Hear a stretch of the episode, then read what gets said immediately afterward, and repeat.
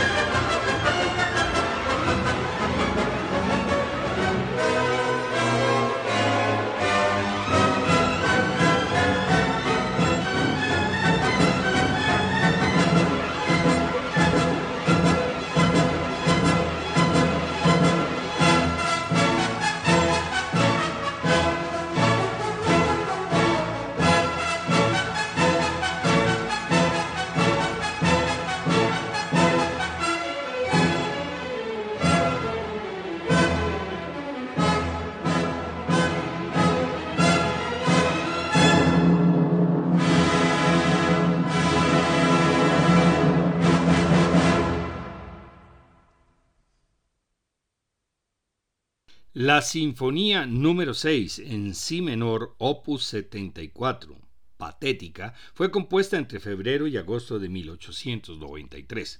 Se, estrenó en octubre en San Petersburgo, dirigida por el propio compositor.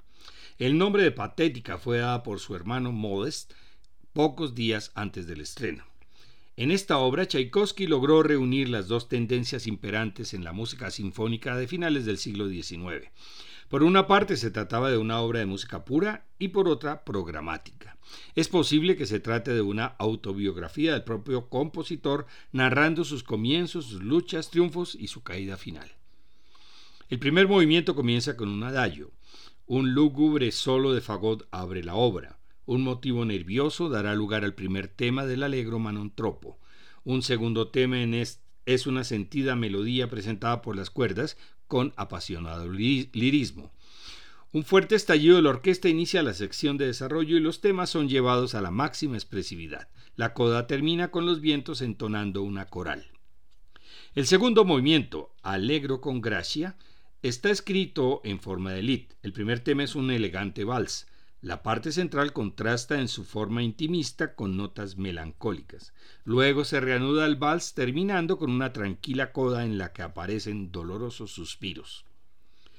El tercer movimiento, Allegro molto vivace, corresponde al scherzo. Está compuesto por un tema en forma de marcha. Culmina en un largo crescendo basado en el tema de la marcha que nos lleva a una serie de adornos. Luego se reanuda solemnemente la marcha la, la que lleva al clímax. Una brillante coda cierra el movimiento. La obra termina con el trágico andante lamentoso. El primer tema muestra su amargura en escalas descendentes. El segundo tema también expresa tristeza, pero con un sentimiento de resignación. La llamada del destino lo va arrastrando hacia la muerte. En la coda final, las notas van descendiendo cada vez más de un modo desolador, hasta terminar únicamente con las notas de los violonchelos y los contrabajos. Estos comentarios son de Historia de la Sinfonía del autor catalán Frances Serracanta. Nueve días después del estreno de la obra, Tchaikovsky moría de cólera, según la versión oficial.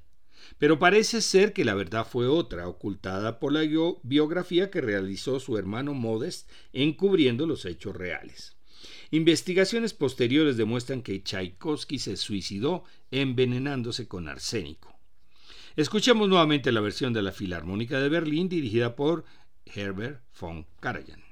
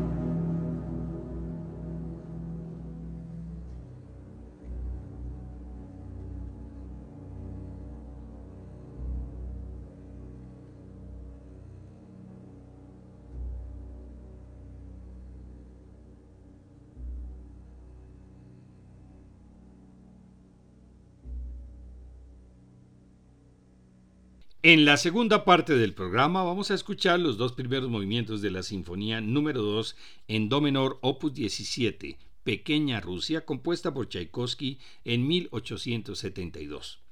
El nombre Pequeña Rusia se refiere a Ucrania, como era llamada entonces por los rusos. El uso de melodías folclóricas satisfizo al grupo de músicos nacionalistas de San Petersburgo. El primero es Andante sostenuto, allegro vivo, y el segundo Andantino Marciale, quasi moderato. Escucharemos a la Filarmónica de Berlín dirigida por Karajan.